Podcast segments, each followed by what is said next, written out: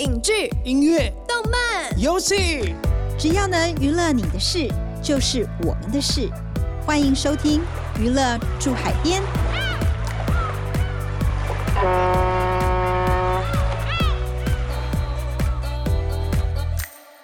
大家好，欢迎收听由静好听与静周刊共同制作播出的节目《娱乐住海边》。我是对记者咄咄逼人、讲话又经常失态的灭绝师太。今天邀请的大来宾张耀生，大家好，我又来了。以及有在收听我们节目的观众一定不陌生，《锦州看》娱乐产业组的电影活字典，我们没有他不行的怡菲姐。嗯、呃，大家好。上一集呢，我们聊到了腿的故事如何发展。那这一集则要好好来请耀生分享一下，他眼中的桂纶镁是什么样子呢？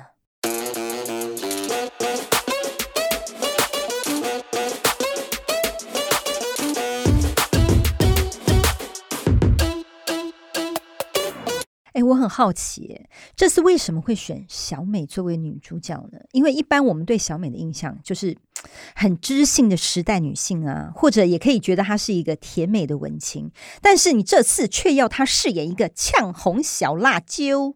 呃，我觉得这个选择其实是聪明的，我要夸奖一下自己啊。好，因为我如果帮你鼓掌吗？找一个，哎，所以是你慧眼独剧，你你主动推荐或者是没有？是我跟钟导一起想到的。如果我找一个看起来就很泼辣的女性，那其实你就觉得理所当然，就没有反差，对对对，没有惊喜。一开始走出来的时候，你就觉得他要来闹事，你会这种感觉？笑回来啊，那对对对，你就提那个就是防备心很提防很重这样子。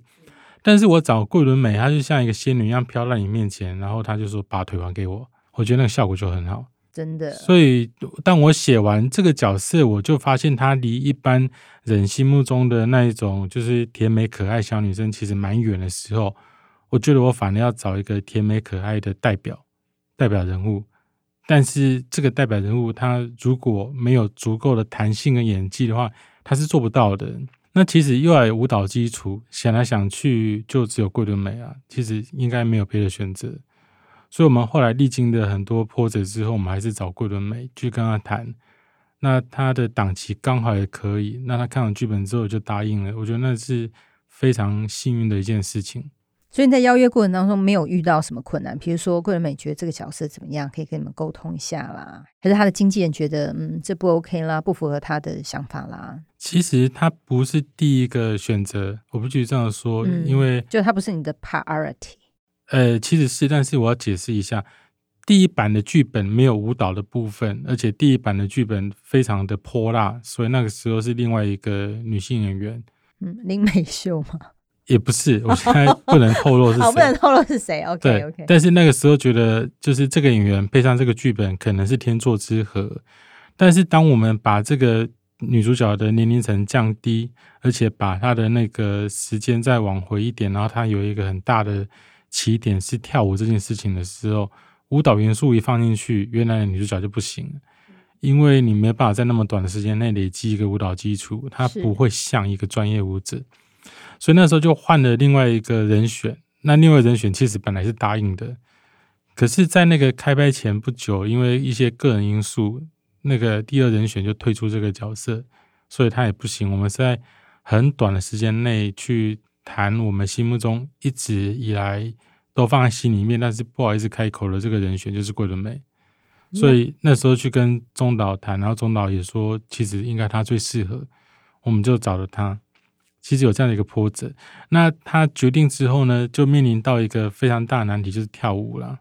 因为华尔兹真的是比我们所有人的想象都还要难的非常非常多，那是真的是一个最高级也最难的一个舞种。呀，是呃，我们听完。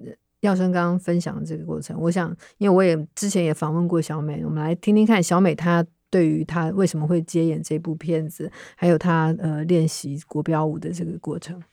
那小美当初看到剧本，你觉得最吸引你的地方是在哪？我觉得其实对我而言，我会觉得，我希望企图做的反而是，我希望很像现实生活当中的职业妇女，有的时候在遇到一些。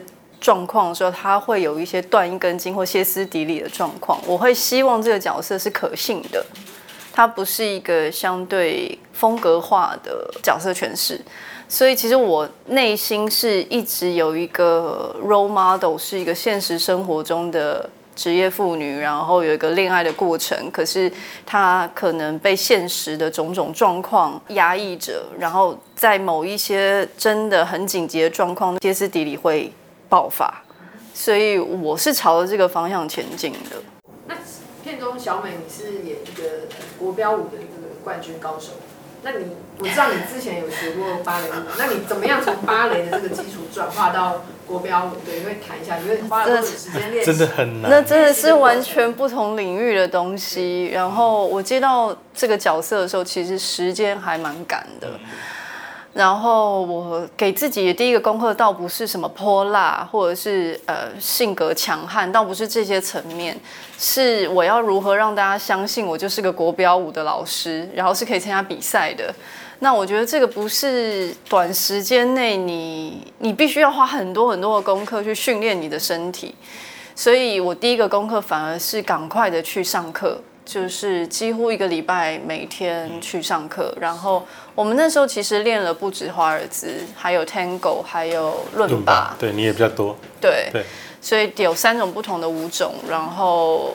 就是希望自己把这个部分，它因为它毕竟是一个技术层面的东西，如果把这部分呃抓住了之后，其他部分呃包括那些性格上的部分才能够去顾着那些部分，所以还是先赶紧练舞是最首要的。嗯，有的地方其实很难，就是他在没有跳舞的时候，那个身形啊，那姿态要看得出是一个有学舞的人。啊嗯、这个我在一开始就一再的跟他讲，要这样去观察那些老师平常。就是站着坐着的样子，那他有做到，我觉得很不简单。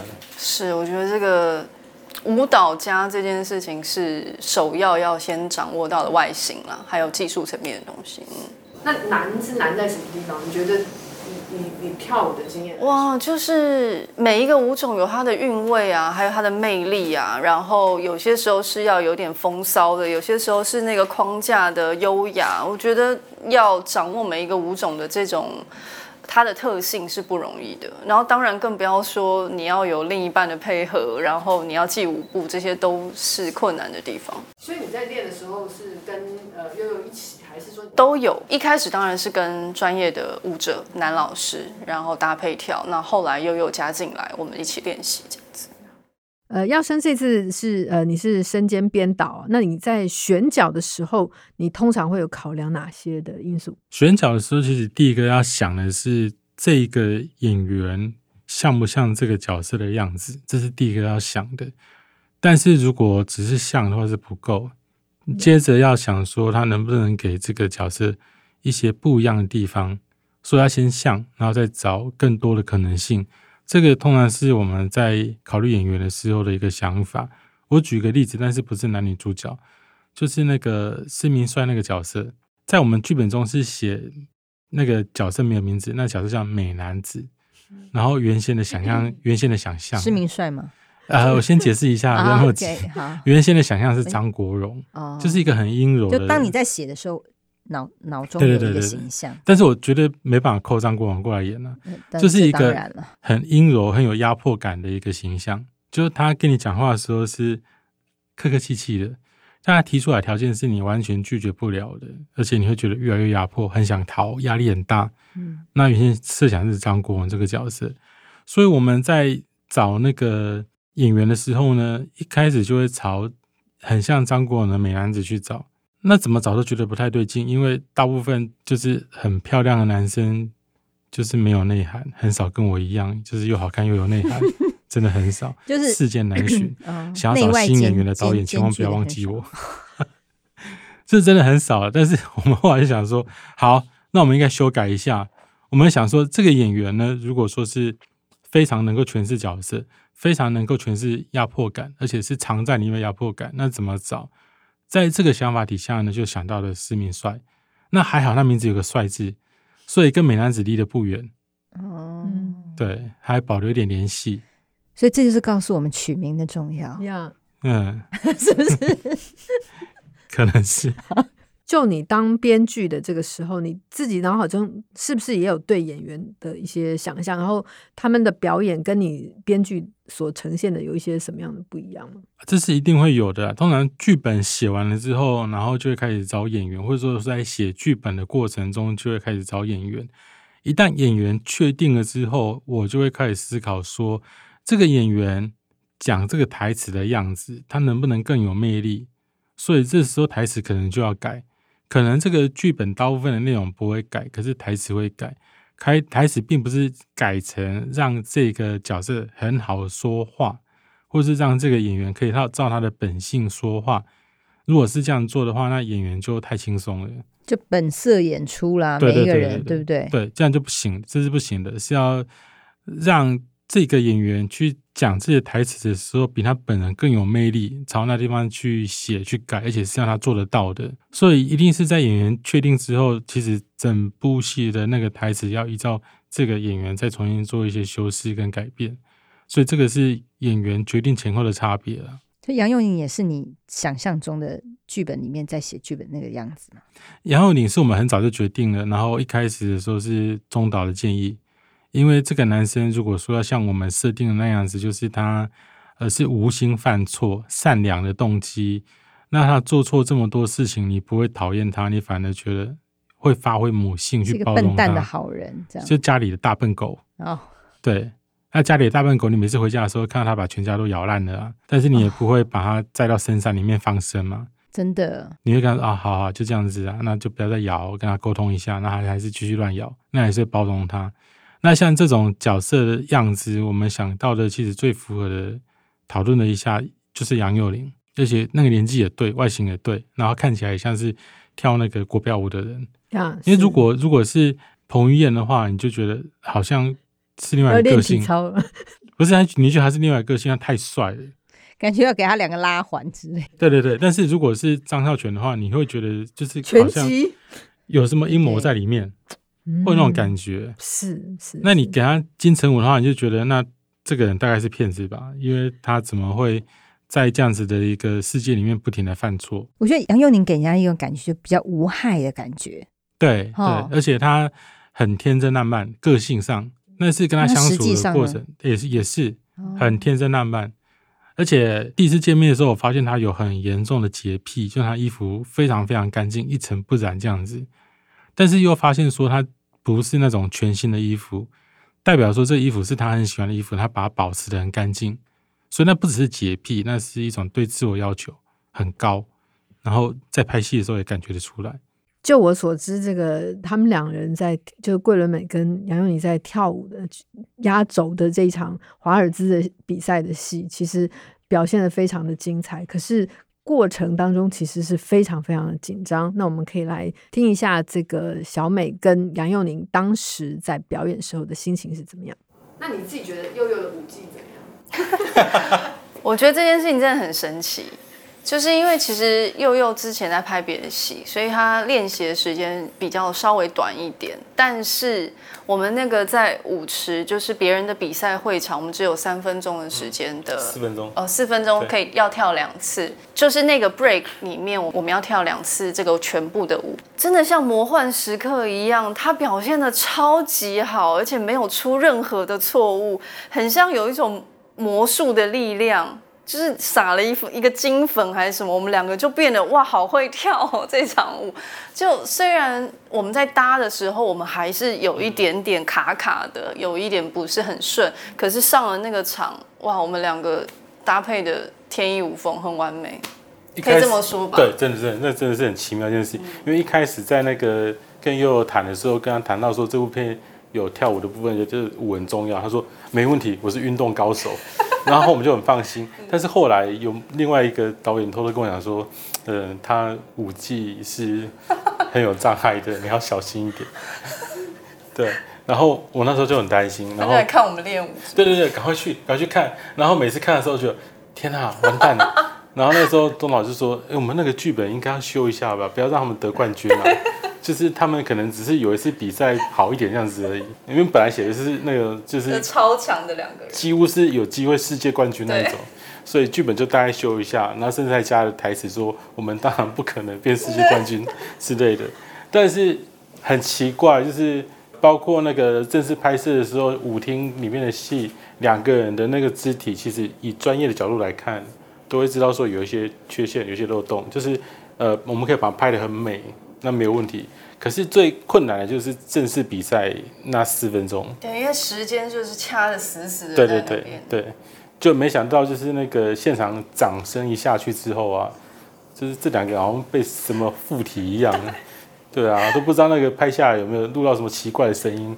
但我当下第二次跳了之后，我真的是有点崩溃。我其实结束是有点崩溃，就觉得压力山大，啊，真的就是，可是。你就是完全在那个四分钟里，你要挺住，好好的掌握这四分钟。可是，一结束之后，就是，My God，就是整个崩解。你知道，几乎现场所有人那四分钟结束都要发抖吗？真的，结束哦，因为大家都是屏住气在那边。悠悠就第一个去拍我肩膀，他手是一直抖的，很痛苦。其实最后结束的时候，我来不及快乐。其实我是整个 collapse，就是哇。对，真的那天其实就是拍这个而已。哎，小美跟杨佑宁合作之后练舞真的是非常的辛苦。那我们可不可以请药师先讲一下？就除了他那个魔幻时刻，就是我们想说，哎，台上一分钟，台下十年功。就他们原本就不是跳国标舞的，那为了要诠释好这个角色，要让观众在看的时候就啊要天衣无缝的感觉，其实下了非常多的苦功。而且你之前有说过你自己就肢体不太协调，那你有没有跟着下下去跳？因为当导演，比如说。哦，你要看这两个演员在互动过程当中，你说，哎，这样不对，华尔兹不是这样跳的，那你有在示范一下吗？我觉得这就是重点，就是千万不要下去示范，越示范越糟糕。因为你一示范之后，人家就觉得你出一张嘴啊。哦，你自己跳成这样子，你好，那不可能，导演是万能的啊，对不对？对啊，所以就不要下去示范。先讲一下，他们就是私底下还做了哪一些苦工？他们那时候每天都练舞，大概超过六七个小时。所以每天大部分的时间都要练舞，就连我们开拍之后，只要当天他们没有戏，或者当他们当天戏比较少，他们回到台北就是练舞，一直练舞，一直练舞，就是分开练，然后有自己练，然后有两个人在一起练，都有，所以是几乎充满了整个拍戏过程，包含前置在内的所有时间呢，而且压力很大，因为我们刻意把那个最后就是在国际比赛场合那那场舞放到。呃，拍摄的后面的时候，所以在拍摄前面就是有几场跳舞的戏，你跳得不好，可能都还讲得过去，因为是在练习嘛，在私下跳嘛，所以那些镜头都是前面就拍完了。可是到那一天，真的是压力很大一件事情，而且我们中途呢，因为呃看到那个练习的情况不太理想，我们就有稍微改一下剧本。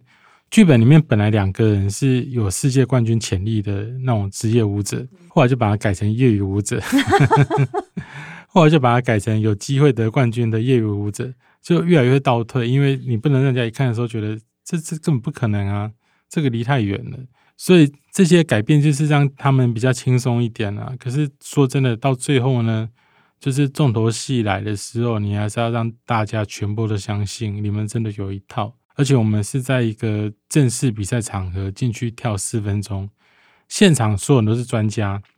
老实讲，只要有一个人觉得可笑，就会有十个人觉得可笑，然后那种笑声会传播开来，会很尴尬、很可怕。所以他们一定要表现很好，他们自己也知道，他们当天真的是超级超级紧张的。那所以其实演电影也有轻松演跟很辛苦的演，对不对？所以这个酬劳有比较高一点吗？好像没有轻松演呢，你 听谁讲的？你没有，我说你这个就是不是轻松演啊，因为要一直不断的练啊，对不对？你看每天要练六七个小时，开拍之后还要继续练，嗯，还是他们其实练上瘾？听说跳国标舞会上瘾哦。呃，我据我观察，他们没有上瘾，因为他们就是拍完那个，这是最重要的。对对对对对，他们现在连那个舞步的前三步都忘光了，赶快忘掉。对，哎，那你爸妈会跳国标舞吗？当然不会啊，所以这是一个新加入的一个情节，对嘛？我就想说，如果你爸妈会跳国标舞的话，你怎么会？你应该也是会，比如说街舞之类的论吧。不一定，也许我不喜欢他们，我就选择另另外一条路。对，可是通常如果说爸妈都喜欢跳国标舞的话，我也许会在表现上面换另外的东西，因为我觉得离太近了，离太近了，你很容易陷入在自己的一个回忆中，然后没有跳脱出来。那个对于你做一个跟大众沟通的事情是不利的。刚刚耀生讲，就是桂纶镁这是为了要诠释腿这个女主角角色下了非常多的功夫，但也因为她就是她下了这么多功夫，其实评审也看到，所以就有入围金马奖的最佳女主角。我觉得不仅是舞啦，我觉得她进入这个角色其实也很不容易。所以听说她准备的方式非常的特别，是由内而外产生出一个新的综合体。那刚导演说，小美，你一定私下做了很多功课，你是真的有做，还是真的没做？真的没做功课。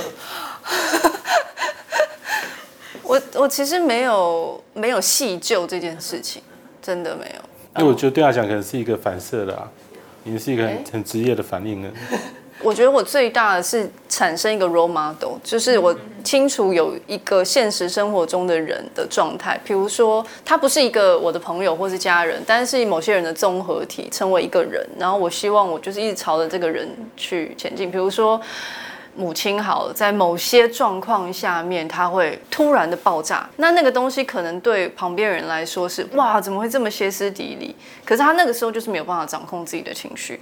或者是当人碰到危机的时候，会有什么样的情绪反应？就是很多人的综合体找到一个形象，一个真实的状态，反而是这个，嗯，去依循。这个就做准备啊，嗯，反而是这样去。是啊，就已经做准备。所以每次演出都是用这样的方式在想象的角色。呃，大部分的时候，我会期待他是可信的。我希望大家能相信生生活中是有这样的人物的，而不是一个。因为可能我现在碰到的还不够所谓的过于的类型化，可能像机器人式的表演，或是可能也有这样子的类型的人在生活当中。但是我期待自己的角色是大家能知道哦，这样每个人是有这样的面向在生活里的。呃，其实这次采访的时候也有跟小美聊到，她蛮常接演跟自己形象差很远的角色。嗯，例如像哪些角色呢？其实从桂纶镁出道以来的第一部电影，包括一直演的这个《蓝色大门》里面的高中生，她就不是一个一般的高中女孩子，她其实那个内心是是还蛮反骨的。然后后来她有演这个林俊杰的《最遥远的距离》，虽然一般人对这部片的印象就是那个海报里面她戴着一个耳机在那边听，感觉上非常的甜美娴静。可是这个片子里面，她是爱上了一个呃有妇之夫。的上司，所以某种程度上来说，她也是一个不太一样的女孩子。那后来她演这个徐克的《女人不坏》里面是演一个摇滚乐手，而且是拳击手。另外在那个《龙门飞甲》里面，她演的是达达首领布鲁都，那也是一个形象非常特别、非常剽悍、强悍的一个女性。当然后来她得这个金马奖最佳女主角的这个女朋友、男朋友里面。他也是一个从小叛逆，然后后来长大了以后，同样又是跟一个有妇之夫，就是冯小月，对，他从这个青梅竹马的恋情变成是一个第三者介入，然后后来演大陆电影《白日焰火》里面的这个洗衣店店员的角色，他也是一个非常神秘的，从南方来到东北去工作，但是在这个洗衣店里面又潜藏了这个杀人的秘密。对，所以你可以看到桂纶镁其实一直不断的在挑战不不同的样子，然后后来呃，像前两年的这个南方车站的聚会里面，他演武汉的这个陪泳女，这所谓的陪泳女呢，就是在武汉的地区有有一个湖，然后湖上面就会有一些呃女孩子，就是愿意陪男性游泳。当然就是涉及一些色情交易啊，对，你就可以发现说，哎，其实桂纶镁她真的是一个很愿意去尝试，然后让自己有一些不一样的表演给观众。小美，你常常演一些就是跟大家觉得你的形象不太一样的角色，比如说我们刚刚有谈到这个腿，然后另外在比如说南方车站的聚会，你演的是一个。陪泳，嗯，对，还有这个《巨儿来电》里面，你是演这个诈骗集团的老板，是你刻意去挑一些跟你平常形象不太一样的角色，还是有其他的？其实这件事情很有趣，我老觉得是所有外面的人在框住了我本人，因为我自己并没有一个设定说我要在外面有一个这样的气质或形象或是框架。所以其实我在选这些的时候，我并不是所谓的跳脱框架，或者是打破什么什么框架，或者是什么挑战。我其实不是奔着这个去选这些角色，而是这些剧本就是很好看，这些角色就是很有生命力，很有故事性，很有冲突性。所以你自然而然会朝向这样子的角色去演绎咯。我觉得气质的框架也是摆脱不了的，因为我同样的困扰，所以我了解。所以你有你有这个困扰，你还没有想说要跳脱框架，打破。大家都一直把这个框架加在我身上，我摆脱不了。你干嘛学我讲话？是，对啊。那你演这样的角色，你你会需要呃特别的准备吗？因为毕竟它离我们的生活可能比较远。嗯呃，的确要，就是像《巨儿来电》的时候，其实也是明确的有一个自己给了自己一个 role model 一个样子，我希望都是一个活生生的人。他有各种原因去做这些事情，然后也因为某些原因而背叛，而什么去做各种转换。但是南方车站的聚会这个角色是我花了蛮长的时间做功课。第一个当然是语言的学习，我希望自己能不是只是背台词，是能够很流利的跟武汉人说话，所以这需要花点时间。再来第二个是体验生活，就是因为毕竟我完全不懂。那个城市的文化，然后气质等等，我是完全不理解的，所以花了蛮多时间在体验生活的。